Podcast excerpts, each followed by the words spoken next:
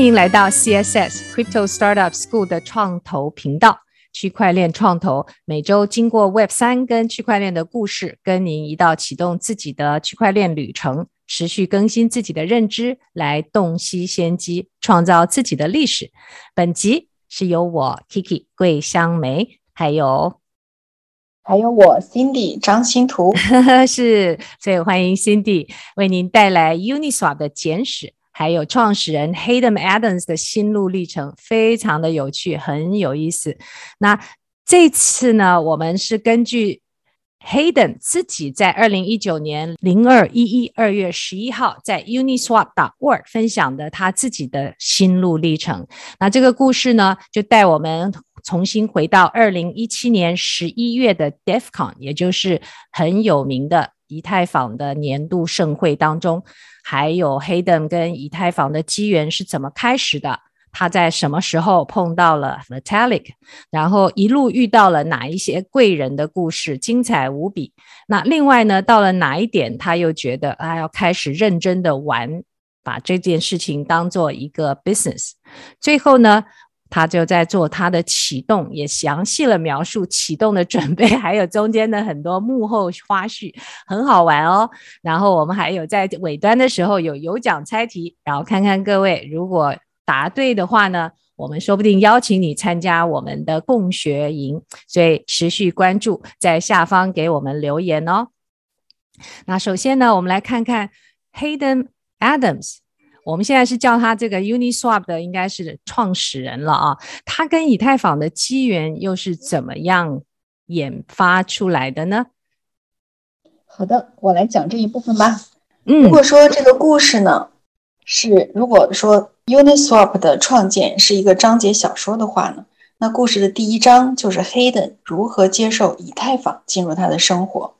这还是一个有点戏剧性的开始哦，很戏剧，他的故事很戏剧。对，在二零一七年七月六日这一天呢，Hayden 是从他大学毕业后的第一份工作中被解雇了。当时他是西门子公司的一名机械工程师，当时的他感到是非常的沮丧，也没有安全感。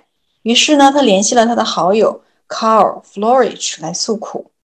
Carl 当时是在以太坊基金会。从事 Casper FFG 的工作。当时谈话的内容是这样的：Hayden 说：“啊，我刚刚被解雇了。”哦，那时候 Carl 就说：“哎，恭喜你啊，这是发生在你身上最棒的事哎，因为机械工程是垂死的领域，以太坊才是未来啊！你还在这么早期，你的使命应该是来编写智能合约的。可是我不会编程啊。”靠，说编程很容易的，现在没有人 会写智能合约。的确，那以太坊啊，Proof of Stake Trustless，这没有人知道的。嗯，好吧。于是呢，卡尔说服了 Hayden，Hayden 决心尝试一下。于是呢，他接下来从七月到九月，用了两个月的时间，学习了以太坊、Solidity 还有 JavaScript 的基础知识。然后呢，为了验证这些知识，他决定要做一个真正的项目，在 Carl 的建议下呢，Hayden、啊、决定做一个什么？自动做市商 （Automated Market Maker）。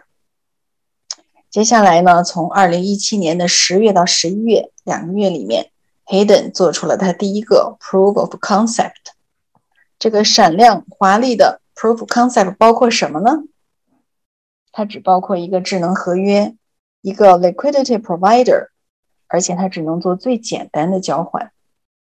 虽然这个起点非常的朴素，但这可是 Hayden 跳进这个可编程货币的这个兔子洞里的第一步。对于 Hayden 来说，这是他一生中做过的最有趣的事情。在那个时候啊，这个市场上唯一有点像样子的去中心化交易所叫做 Ether Delta，但是呢，它的用户体验是非常不好的，混乱也不直观。相比之下，这个 Uniswap 的演示。感觉反而还好一些，哇！他一旦我们现在看到这些程序员的世界，两个月就可以去掌握了好一些软件，而且还可以用这个学习到的软件又开始开发哦，而且 Proof Concept 一下出来，真的是太厉害。我来看看啊，接下来他的故事就一路一路越来越精彩了。下面呢，他就把他的成果去参加了二零一七年十一月一号到四号。在墨西哥的开发者大会，也就是那个时候的 DEFCON 三。而且呢，这个演示还不是 Hayden 自己演示，他是请 Carl 来为他演示。他演示了什么呢？Programmable incentive，还有 Programmable money，这些现在耳熟能详的这些术语啊、词语，可是，在那个时候听起来的确非常新鲜，因为大家没有想过这件事情。那他演示的是 Crypto Economics。在 open source 的 financial application 上面的那种潜力，而且全部都是在以太坊上的。那大家在那个时候看到了以太坊在代币经济还有开源金融应用的巨大潜力。可是那个时候，Hayden 其实已经五个月了嘛，七月呃被 七月被辞职之后失业了五个月。可是他这时候还在靠什么过日子呢？因为他到早期有买一些加密货币，所以呢，这个时候他的对自己的标准也很简单。他说，学会某一个东西，然后他这样的定义之下呢，他觉得 Uniswap 对他来说是一个很好的成功的指标，因为他已经学会编写智能合约了。那可是这个时候呢，他也在想。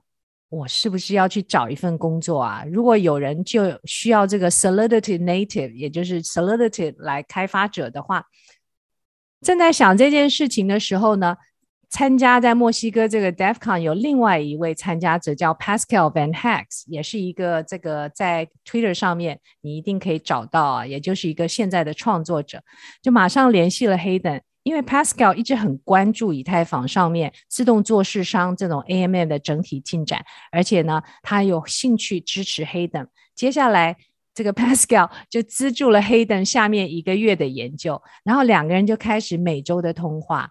啊、，Pascal 带来很多新的想法。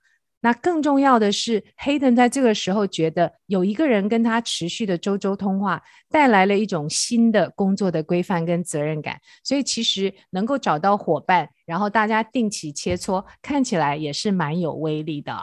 那这个时候，Uniswap。哎，对啊，所以我们现在的社群就是这样兴起的。比如说，呃，我们觉得一起要学习学习某一个领域，然后保持联系，非常的容易，呃，不太仰靠说一定要去学校啊，什么参加正式的课程。尤其是在开发者的世界，大部分好像都是自学的哦。那的确，我们来看看啊，他这个时候提出来有两件，Uniswap 在出行的时候，就初期的时候的最大的主要。局限啊，不没有能够解决，那 Hayden 就要用他工程师的思路来仔细面对它。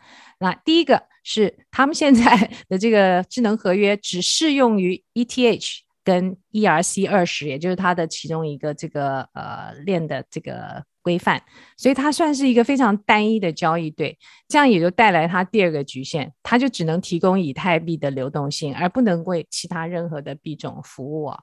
那逐渐逐渐的，在这个过程里头，下面很重要，Hayden 还把它标题出来，叫做 The Value of Ethereum。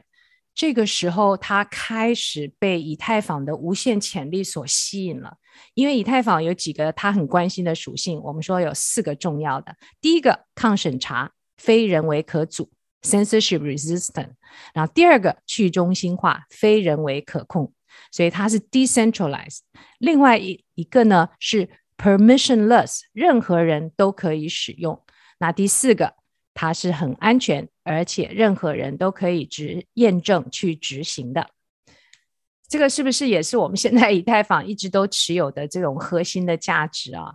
可是他总觉得对的地方，对，非常独特。而且其实 Vitalik 还蛮坚持开源的，也就是所有的这个好的东西呢，应该是全世界的人都可以公平公平的共享。可是这个时候，Hayden 呢觉得这很厉害，可是他还是觉得哪里不对劲，因为啊，他发觉现在的以太坊，就当初在运用以太坊的很项目当中，他们不是所有这四个都拥抱去执行，而是只选择他要的。比如说，那这样的话，他其实也带来了致命伤啊。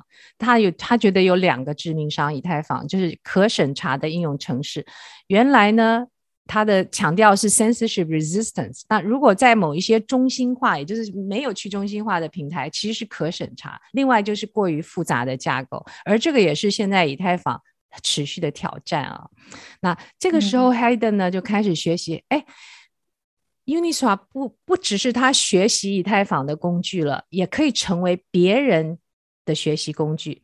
只是在那个时候，你看他非常的年轻嘛，那时候才大学刚毕业，他完全无法想象说，嗯、哎呀，我的 Uniswap 会跟其他那种真正的，它叫 Real Project，、嗯、什么叫 Real Project？是就是那种二零一七年是一个 ICO 年，对不对？大家都在炒币啊，发币代理，非常非常疯狂。我知道。好像 Cindy 也是在那个时候 进入到币圈的吧？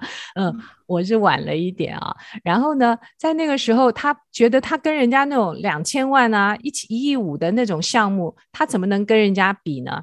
所以他在那个时候，从他自己工程师的角度，觉得说，说不定他可以做一个体现全然的以太坊运用的一个范例，等于是一个经典案例，等于这个。他希望可能想的是，他是一个 Ethereum use use case 的一个典范，对吧？后来他就越来越精彩了。从这个大会，我看看啊，他们现在第一个，然后还去发表，这个时候，然后再再下来呢，他跑到了 NYC 的 Mesh，这个 NYC 的 Mesh 很好玩，他是。Mesh 啊，是一群致力于支持把那种互联路由器的物理网络，然后扩展成为免费访问的开放式的无线社群。所以他们那个爱好者组成也是一个公益组织啊。所以其实这种草根团体还蛮多的，而且通常很有活力。那这时候他就跑到纽约的一个 昏暗的酒吧，他说在二零一七年十二月去参加。他觉得这个昏暗酒吧倒是没有太多的记忆，但是当中有一段事情非常的有趣，因为呢，在 Mesh 的创始人当初当时发表了一篇加密货币，就是反对加密货币的文章，所以当初就有一个 CoinDesk 的记者，CoinDesk 也是那个 Masari 创始人原先有待过的地方，也是最早的这种呃区块链的媒体，那他就开始去问那个 Carl 说，哎，你你们这个。叫 MeshNet 跟加密货币中间有什么交叉点啊？也就是这个 Mesh 这个群体跟你们的那个 Crypto 之间，那时候 Carl 就不想接受访问，所以他把记者介绍了，就导向了 Hayden。那 Hayden 喋喋不休的说他怎么他自己都几乎不理解的第二层解决 L2 方案，然后呢，他自己很好玩说他在解释他不知道的东西。那第二天呢，这个 CoinDesk 就发表了在他们的媒体上，他发表的这个 title 就是。Plan B，以太坊的创新者正在重振为网络中立的立场而奋斗。其实这个还是当初很草根，表示这个记者也听不懂他在讲什么，对不对？以为在这个网力中立，所以很好玩啊。然后整个呢，他觉得记忆记忆当中还有一点很有趣的是，他有一个发小，从小学到高中都失联了。可是呢，这个叫做卡柳，卡柳呢，在后续还会持续的发生，还成为他们公司的第一个 contractor 啊。那卡柳刚好是在微软跟谷歌有担任设计师，而且也正在研究以太坊，所以他们两个就一拍即合，也形成了后头在 Uniswap 的这个因缘，还包含怎么去做 T-shirt，做这个 shirt。所以 Cindy 啊，他们开始认真了之后，对不对？就开始要推他们前测版本。这个前测版本的故事又怎么样呢？嗯，这个故事是这样的，在到现在为止呢，所有的智能合约问题都已经解决了，但是这个前测版本，就是这个前端的这个工作，反而现在落后于这个合约了。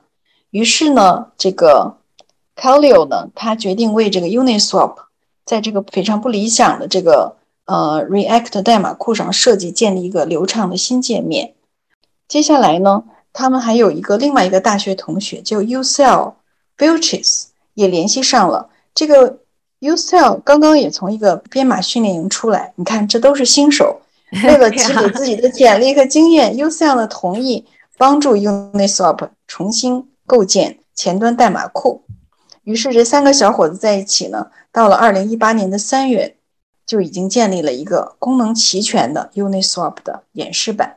哇，时间也好快，他们两个月就推进，两个月就推进哦。听起来 我刚听起来有点像桃园三结义，然后这个就正式联盟成立。是的，是的，非常有趣。嗯，但这个时候很好玩，因为从纽约之后，他们又听到了在二零一八年四月，他有一次机会碰到了 Vitalik，也就是这个 EF EF Foundation，哎，V 神碰到，而且 V 神好像比他只有大一岁，很好玩。他就提到说啊，我已经失业了四个月。他这个 传记的叙述法是根据他 失业的时间来算，好有趣。对，所以原来这个原来还要靠比特币去生活，现在失了十个月，而且这时候。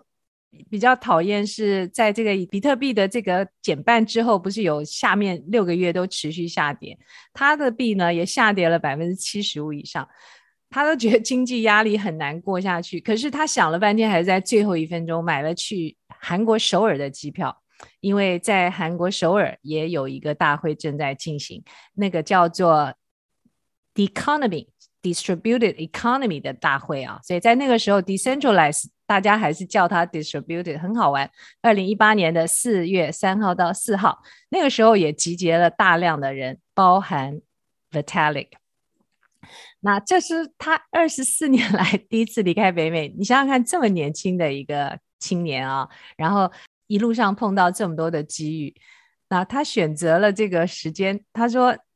因为他没有钱买门票吧，他就他提到说他要试着逃票入场，结果被门 门卫坚持拒绝，很好玩呢。现在很多像 Claire 上参加那个今年的丹佛大会，也是呢，网线上报名没有完成，结果呢到了门口是有人离开的时候把手环给他们，然后终于进到会场，很好玩的。因为有些人离开，然后离开他就把他们是用一个手环嘛带作为门票代理。那表示这些大会的门卫都很尽责哦，因为他因为克雷他们原先一行也是进不去的啊，因为说你没有完成这个线上报名，那这个时候他试着逃票又进不去，刚好呢卡尔出现了，因为卡尔也在以太坊基金会工作嘛，这个跟其他人一起到达，就跟其他 EF 的人，那他就把 Hayden 拉到旁边说，哎，来，我跟你介绍一下，这位是 Vitalik 哦。我们已经讨论过 Uniswap，所以他就说：“哎，这是我的朋友 Hayden，他 create 了 Uniswap。那这时候我们就来继续进行他们的对话是怎么样的呢？”嗯，好的。卡尔说：“这是我的朋友 Hayden，他创造了 Uniswap。” Vitalik 说：“你好啊，很高兴见到你，请问是开源的吗？”Hayden 说：“当然了。”哦，那 Vitalik 说：“那 UR 要给我吧，我赶快读一下。”结果呢，Vitalik 就在手机上详细阅读完整个智能的合约了。嗯，然后 Vitalik 问他：“哦，好啊，用 Viper 写吗？还有，你应该申请 Ethereum 基金会的资助。”就是啊，像 Viper 是一个类似呃 Python 的合约语言哦。目前像 Uniswap 还有另外一个 Curve 也是都是用它来写的。听到这个讯息的时候，Hayden 那时候还没有去想到这个基金会的事情，而是想到他马上回来就花两个礼拜在 Viper 当中重新编写合约哦。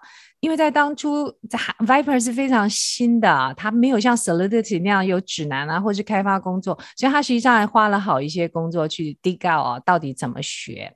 那下头他又碰到哪一些朋友呢？嗯、一路起来真的是有点那个 爱丽丝梦游仙境的感觉。嗯，这是其实是一个非常呃，这个故事里非常有意思的一个部分，也是非常重要的一部分，就是说他结交了多少的朋友。然后呢，他建立的这个社交网络如何的帮助了他实现了他的这个呃目的和梦想？那么我们简单的说一下吧。到现在为止呢，Carl 是个 Hayden 在加密世界中唯一的亲密朋友。但是这个情况很快就要改变了。所以他们在离开这个大会之前呢，Carl 邀请 Hayden 参加了一个小型的社交聚会。在那里呢，他认识了三位朋友，他们分别是 Philip、Diane。Dan Robinson 和 Andy Millenius 这三位呢都是优秀的呃加密世界货币的人才，他们呢也将成为 Uniswap 成功的关键，而且会影响它未来的方向。两周以后，也就是在五月份的时候，Hayden 又飞往了多伦多的 AdCon 呃这个会议。这呢这次会议他终于有门票了，第一次跨过了 以太坊会议的安检大门。在那里呢，他花了三天的时间参加会谈，会见人们，也演示他的 Uniswap。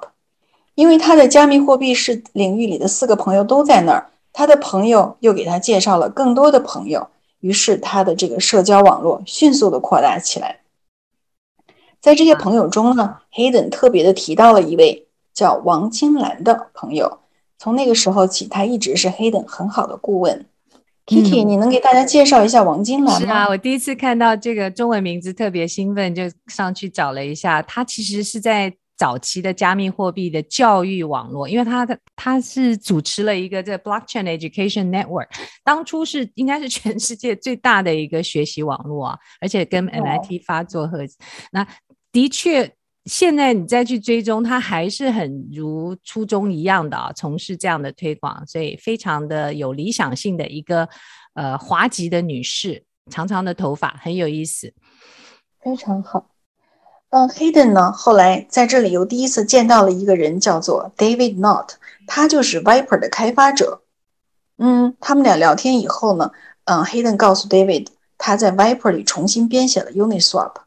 很有意思的就是，到了第二天早上八点，Hayden 就被 David 的电话吵醒了。David 跟他说：“我马上要在两个小时之后发表关于 Viper 的演讲，你能不能过来？有兴趣帮我做一下这个讲座呢？因为 Uniswap Swap 是唯一用 Viper 编写的那个程序。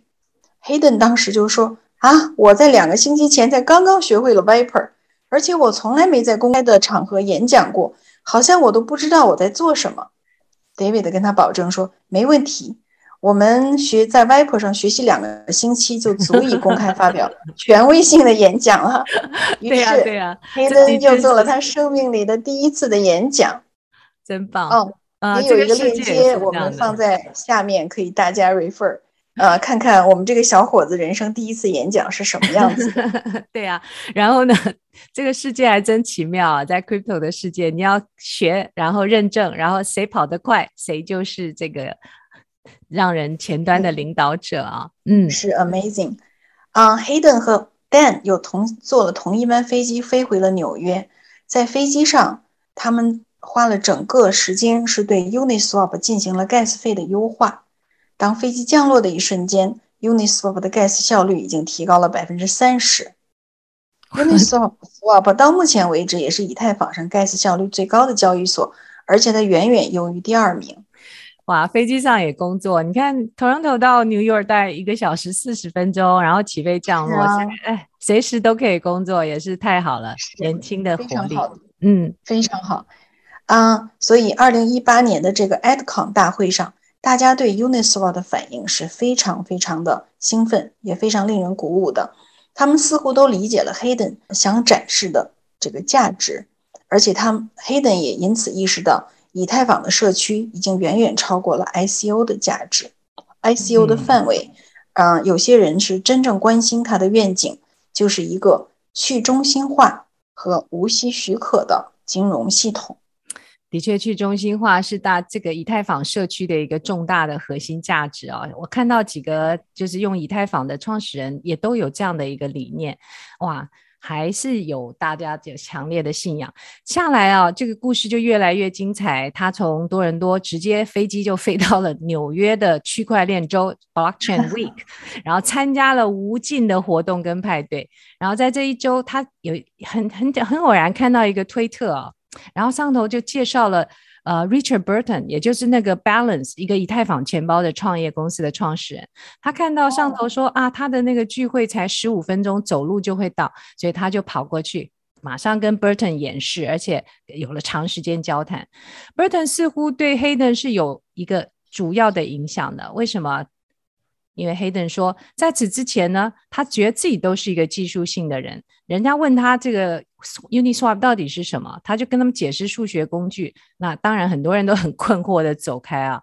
那 Richard 让 Hayden 了解了一件事情很重要，说人们不理解 Uniswap 是 Hayden 的问题，不是其他人的问题。所以从此以后，他有了一个转，Hayden 有一个转变啊。所以 Uniswap 最大挑战。他了解了，是让人们认知、要理解、接受，而他也开始逐渐的体会到，他是作为一个 CEO 全面的领导者，而不只是技术人员。也在这个时候，他的标题就变成 “Things are getting real”。哦，他觉得这是真的了，不是他当初的一个学习项目，学习着要找下一份工作的一个终极任务。那这个时候呢，嗯、一个非常大的转变。所以你可以看到，他后来也在这个 Balance 办公室啊，呃，留住了一段时间。所以，所以我觉得在这个圈，大家也还蛮开放的。你就找到其他的 startup，你就邀请他们来办公室，然后跟你一起学习跟这个进化。他的决议是怎么样呢？Hayden 就决议说，他要把 Uniswap 带领到完成，然后中间他又发了五个比较简单的这个步骤。第一个是可投入生产的智能合约，第二个用户友好界面反应敏捷，第三个是智能合约的安全审计，第四个完成白皮书，第五个开发者文档。也看到这样简洁的这个步骤，好像也是其他都。项目都会去推寻。那在这个时候，他原先的那个好朋友 Phil 刚好是区块链的安全专家，所以 Phil 就建议他去找 Runtime Verification，也就是正式把 Uniswap 推出来之前的这个认证公司。那 Runtime Verification 呢，就给了 Hayden 一个账单啊，这个账单五万美元，包含什么？Formalized Model of Uniswap。High level code review，还有 partial verification of smart contract，这个时候就让 Hayden 想到，哦，他要去申请原先 Vitalik 邀请他的去 Ethereum Foundation，他申请了一个五万元，而这五万元就是所谓的 runtime verification 这个咨询公司给到他的账单啊，所以在这个时候。他是不是真的很认真了？也开始找钱啊，等等。他提到了他在下面的一段时间，他在这个 Balance 的办公室也工作了一段时间。其实居住像我们现在那种共享办公一样啊。Richard 呢，实际上跟 Hayden 个人资助，让他能够度过这段时间。所以他事后还特别提到，每个人都。每天很友好的让他在 Balance 公司办公室啊，这其中有几位 Balance 的成员，包含 Christian Barani，然后 Jean Chin，还有 Mike Dimitri Dimitrius，所以这些名字我们可能要在这个我们的播客下头都列一个表，或是把他们的推文链接，那大家知道，所以。Hayden 觉得他一路走来，其实得到很多人的支持帮助。他还提到，在 Balance 中间有一个很棒的活动，每周三叫做 Whiteboard Wednesday，每周三的两小时，在附近啊社区当中，任何从事加密货币项目的人都跑来邀请他们每周的进展，所以它实际上是一种社区型的运动啊。那 Hayden 几乎每周参加，跟不同的人解释什么是 Uniswap，他就开始学会不同场合，而且让很很多人了解他。他甚至也开始啊，加密货币 Twitter，所以到这个阶段，他才觉得要用 Twitter 去告诉人家。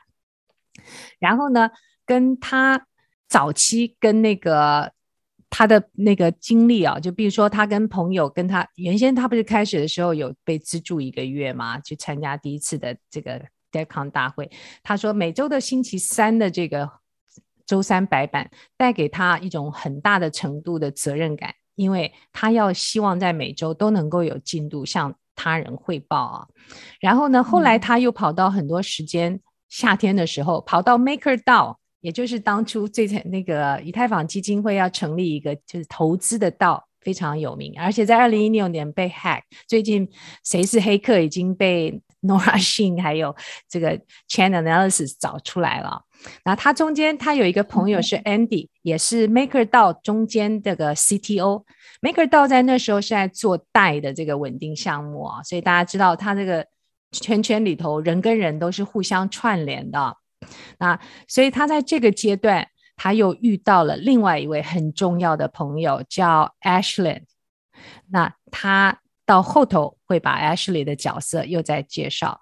在这个经过了这个 Balance 还有 Maker 两个办公室的工作。Hayden 大量的认识很多有趣跟了解学习项目机会的人，其实在这里哦，真的是很羡慕那种蓬勃的在共创空间这些 community 啊，实时聚会。Yeah. 虽然说 COVID 之后大家会稍微上线了，线上很蓬勃。我最近又逐渐看到大家又活跃在线下。接着这这也是我自己在 桃园有一个共享空间啊，中间也是有一个很大的区块，还有各自的办公室，也是希望能够招到很多的这种 collective mind。那到后来还有一件很重要的事情，也就是在这个阶段，他已经把他的呃 Uniswap 的智能合同推进到他自己能够做最大程度，而且在七月底，好消息，他收到了以太坊的基金赠呃这个基金的赠款，所以也就是所谓的 Grant，对啊。很重要啊，因为这个赠款让他能够通过这个 verification 这个审计啊、呃，跟跟认证，也就直接的推进了二零一八年他在网上开始宣布 ManNet，然后他快马加鞭的去扩容研究啊。那在后头呢，我们又看到他这个时候要正式推出之前呢，他有一个 formalized model，也就是有了一个正规的模型。他把五万收到的五万元跟 Runtime 公司签约，然后呢做了代码的规范，重新做了数学运算。然后他也很高兴提到我们原先的那个 Kaleo。变成他公司的第一个 contractor。contractor 的这个名词呢，跟我们的正式职工还不太一样，也是现在非常流行的工作形式。也就是你同意哪一段时间交付什么任务，然后你的雇佣组织把你当做一个合同供应商，而不是员工啊。所以这可能对我们后续呃，就我们的年轻朋友到将来，说不定是很多 contract 工作的组合。而非一个单一的雇主，嗯，对吧？很好，是的，蛮有趣的。其实我自己在咨询产业也是有很多的 contractor 的经验，比如说现在也是麦肯锡的 contractor 等等啊。那下头故事呢，我们再继续进行。这个时候虽然 Uniswap 还没有正式宣布，但也不完全是个秘密，因为在行业界已经很多人知道了。所以在九月的时候，Hayden 就被邀请在香港的区块链会议。ETH is 的这个小组中发言，那这虽然他不是第一次公开发言，因为原先不是被邀请去学了两个礼拜程序就要去 发表嘛，所以但是这是他第一次被组织正式的邀请，所以对他来讲也是一个里程碑。那在香港，他跟呃 Vitalik 又再碰面了，然后呢，Vitalik 也看了这个最终完成的 Uniswap 代码，然后。呃，中间有一次很好玩，就是有有一个字叫呃 recipient，他把它错拼了，结果连所有人都没发现。但这不是一件大事吧？就是有一个 misspelling 一个字。那后来呢，Hayden 还不经意的做了以太坊基金关于 Ethereum 二点零的采访，而且成为第一次成为这个。链圈的命的主题人物之一，耶，等于是对他自己的在业界的形象是一个不同的展现。那香港之后呢，他又跑到上海的区块链周，所以二那个时候我看是二零一八年的年底啊，九月，然后九十月的时候啊，因为他签证只能留三天，然后就返回纽约，所以其实在一七一八的时候，呃，在国内。的这些大会啊，国际大会都是大家常常进出的一个地方哎。那我们看看这些发布做完了，那这些呃宣就是所谓的对外的宣告，那它的那个 mannet 到底什么时候要正式发布呢？嗯，回到了纽约之后呢，Hayden 就决定要在布拉格的 DevCon Four 来发布 Uniswap，时间很紧，任务很重。所以接下来的五周呢，就成为他一生中最忙碌的时间了。这个时候有一个最大的悬而未决的任务呢，是在代码库上实现 Calio 最新的这个前端设计。Hayden 呢，他这时候找到了一家承包公司，叫 Qcan，跟他们发出了邀请。同时呢，他也认识了这个 Qcan 的 CEO，叫徐丹，也是一位中国人哈。嗯，代码库呢，几乎要完全要从头开始写。Hayden 需要一个在可以在这么短的时间内，按照他所希望的标准，能够建立一个功能完整的 Uniswap 前端的团队。他非常幸运地认识了 Jackie Chan，就是 Qcan 的工程副总裁。哦，跟成龙同名哎。哦，是的，还是几乎是同姓。对呀、啊。那么 Jackie，嗯，因为 Jackie 当时对 Uniswap 几乎是一无所知。所以 Hayden 呢就写了一份非常详细的前端规范，Kaleo 呢也为界面的每一部分提供了一个高度详细的设计。啊，于是呢，Jackie 不负众望，在一个月的时间里，就靠一己之力几乎完成了 Uniswap 的整个的启动界面，蛮神奇的，很难想象这些 protocol 都很都是很多的这个独立英雄去完成。嗯，是的，每一个环节都是一个英雄。嗯、呃，在 DevCon 呃开会的前一周，Hayden 就完成了文档和白皮书，同时呢，RV 的形式化验证也完成了，也没有问题。可是呢，验证团队发现了一个担忧，就是 Uniswap 没有被充分的研究过一个叫重入攻击的风险。这也就是这个盗黑客背后的也是一个这个问题。于是呢，Hayden 这个时候向另外一个朋友叫 Phil，Dian 征求意见。Phil 当时其实也是非常忙的，他也在为 DevCon 4准备他自己的最新研究成果，但是他还是帮助来看一下 Uniswap 重入攻击的问题。啊、因为时间匆忙呢，这是一个内部审计的程序，结果后来并没有公开。在大会之前，还有一个有意思的事情。这个事情呢，我们让 Kiki 来讲一下吧。对啊，所以他的那个发发小 Khalil 实在是多功能。因为 Hayden 决定哦，要放一个限量版的 shirt 你。在我在，但各位可以在那个呃 Uniswap 打打 org 的这个网站上看到啊，叫长袖黑白灰。然后呢，它这个纪念品呢。而且是第一次的公布，然后它上面有大大小小不同的那个独角兽的图案啊，所以它这个要质量非常好，所以有一些丝绸呃印刷的工质工序。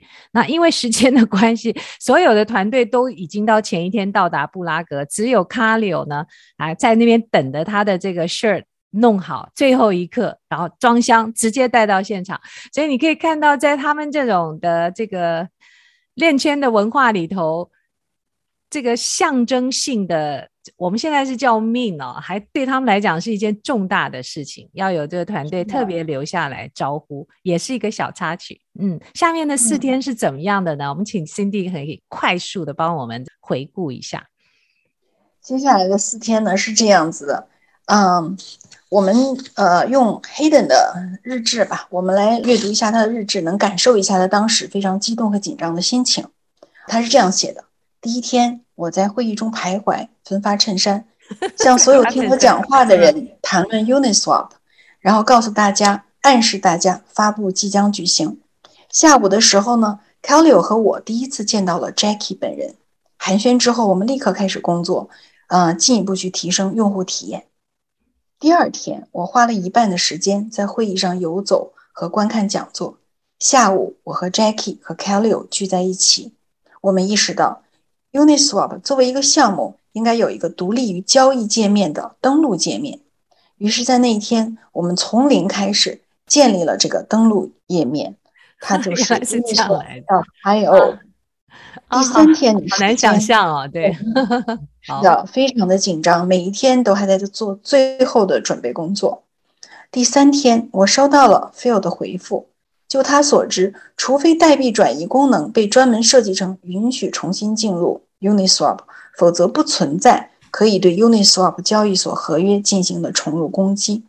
这样呢，这个悬而未决的引诱重入攻击的问题，也在发布前及时的得到了解决。哦，原来第四天，嗯、也就是二零一八年十月二日这一天，DevCon 四的最后一天，智能合约被发布在以太坊主网上。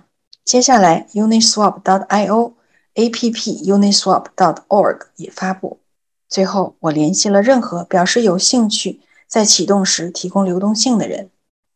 一位供应商向合同中存入了大约三万美元，分成了三个代币，这使得约一百美元的交换成为可能。发布结束了，我独自一人坐在一个豆袋沙发上，用了一个小时的时间。反反复复地斟酌 Uniswap 推特的发文，就在我犹豫不决的时候，我的朋友 Ashley 路过，帮我审阅了推文。最后，我点击了按钮，非常紧张，但是对这个世界的未来感到兴奋。我所得到的源源不断的支持、想法和合作，所有的这一切，都远远超出我曾经最疯狂的想象。这就是他这个 最后一天的发文，非常令人感动。想想他曾经为这个付出的这个辛苦，很多的不确定性，一一一些这个中间的困难，还有很多人给他提供的帮助，真的是非常不容易。真的是活在一个两个月两个月，然后每天每天的一个进程。所以我原来不知道这个 Uniswap 的 CEO，如果没有读到这篇的话，是这么年轻的一个大学刚毕业的创业者，而今天是一个在 Decentralized Finance 当中一个蓝筹的蓝筹的一个 Protocol 的发起人物。哎，下头我们来有奖征答吧，对不对？他有两个有奖征答，我们先请我们的听友们也就。一起来答一下，如果前前三位能够答对的人呢？哇，我们要公布答案呢。好吧，如果您有 讨论的话，答案有讨论呢，我们说不定请我们的寒假我们的共学营的 Wen 啊，邀请大家参加下一次的共学营。好，那第一题是什么呢？好，嗯，Kiki，那我来问你一下，你知道是谁为 Uniswap 命名的吗？哎，不好意思，我已经读到文章了，但是他很有趣，他是那个 Vitalik 取的，所以呢很好玩，像一只独角兽。嗯，最初的时候呢，Hayden 是想把它命名为 Unipeg，就是独角兽和飞马的混合体。可是当 Carl 第一次介绍 Vitalik 这个项目的时候，Carl 那个 Vitalik 轻描淡写的说了一句 Unipeg，还是 Uniswap 吧。原来 Uniswap 的诞生就是这样的。那第二题我来问你哦，Cindy，你知道到底是谁 invented Uniswap？谁发明了 Uniswap？嗯，这个我们的故事好像没有提起，我不知道。哎呀，呃、实在是不好意思，我不知道。或者是他想知道说这个概念从哪里来的吧？因为正式来说。Hayden 是他的 inventor，可是他 inventor 是从哪里借到的这些能够让他产出现在模型的概念？是这样的提问。嗯，那能告诉我们一下答案吗，Kiki？好吧，其实我也是看到 标准的，就那个是呃，Genesis 的 Alan Liu 是第一个在以太坊上构思这个 X 和 Y 等于 K 做市商的概念的人。所以是第一个提提出可以在以太坊上建立一个去中心化的交易所，然后呢，当初的那个 Genesis 的 Martin 跟 Vitalik 详细的描述了这个想法，然后因为 Vitalik 看到他的潜力，就公开在他的网站上发布各式各样的讯息，同时也影响到了 Hayden。Adams，也就是我们 Uniswap 的创始人，对啊，这个故事可以源源不绝下去。其实也让我对各个这个创业者，尤其是在我们现在看起来是很大的蓝筹的这种 protocol 的公司背后的故事，都是这么的精彩。这个呢，是一个大学。因为失业而进入以太坊的一个故事，然后谁晓得他们曾经是一段啊，大家都在说 Uniswap 是组织里头人员最精简，而且锁仓市值最高，就是他们的比率最高的一个组织。那现在百花齐放，我们就希望大家一起来跟我们探索更多的故事。那这个故事的原先原文链接也在下方可以找到，所以中间所有的人名等等，你们都会在中间看到他们的 Twitter 链接。然后也欢迎各位继续留言，告诉我们你们想听的故事。所以呢，在此要跟大家说，欢迎你下一次来收听。我们在此做个小结。所以我是 Kiki，我在桃园。哎，Cindy，你现在在哪里？我是 Cindy，我在纽约。哇，好啊，我们就跟大家说再见喽，拜拜。再见了，嗯，拜。